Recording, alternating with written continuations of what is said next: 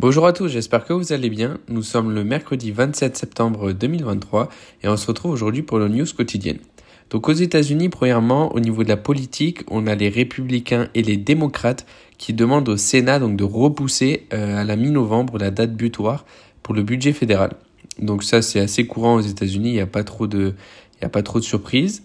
Et au niveau des marchés, la prudence regagne un peu de terrain puisque euh, les investisseurs qui donc restent prudents face au taux et on peut le voir avec la baisse du Nasdaq et du S&P. Euh, donc voilà, donc euh, on a un peu plus euh, de peur et moins de d'attrait pour le risque.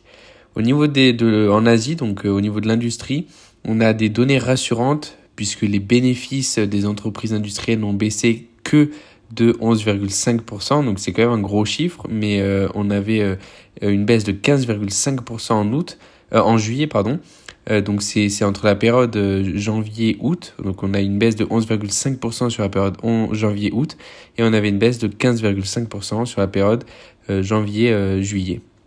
donc voilà, ah, pour l'instant, même si même si c'est pas très très fameux, même s'il y a encore du risque au niveau de, de l'économie chinoise, on pourrait voir potentiellement un petit regain de, de performance.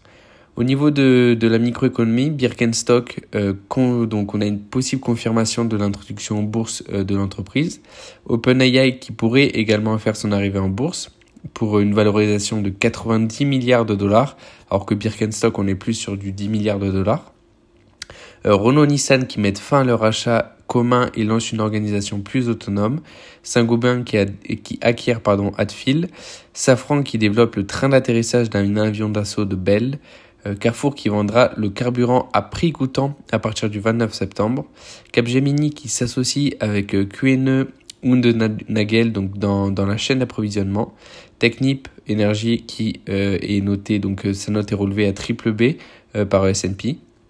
GTT qui a remporté une commande de conception de cuves de deux nouveaux méthaniers en Chine.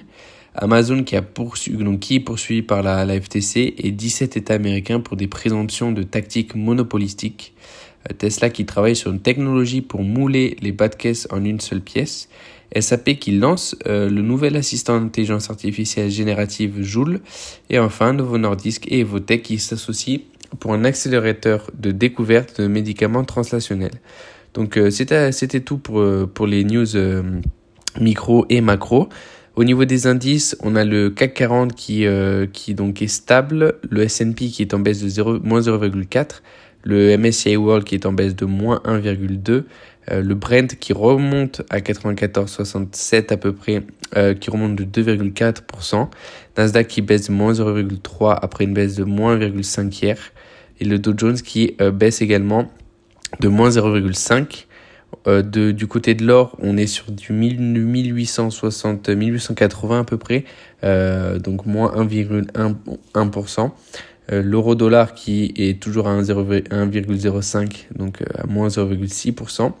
Le VIX qui remonte, qui continue de monter, j'ai envie de dire, puisqu'il monte de 1,4% encore. Et enfin le 10 ans américain qui reste au niveau de 4,59, donc à plus 0,6%. Voilà, c'était tout pour moi et on se retrouve demain pour nos news euh, journalières.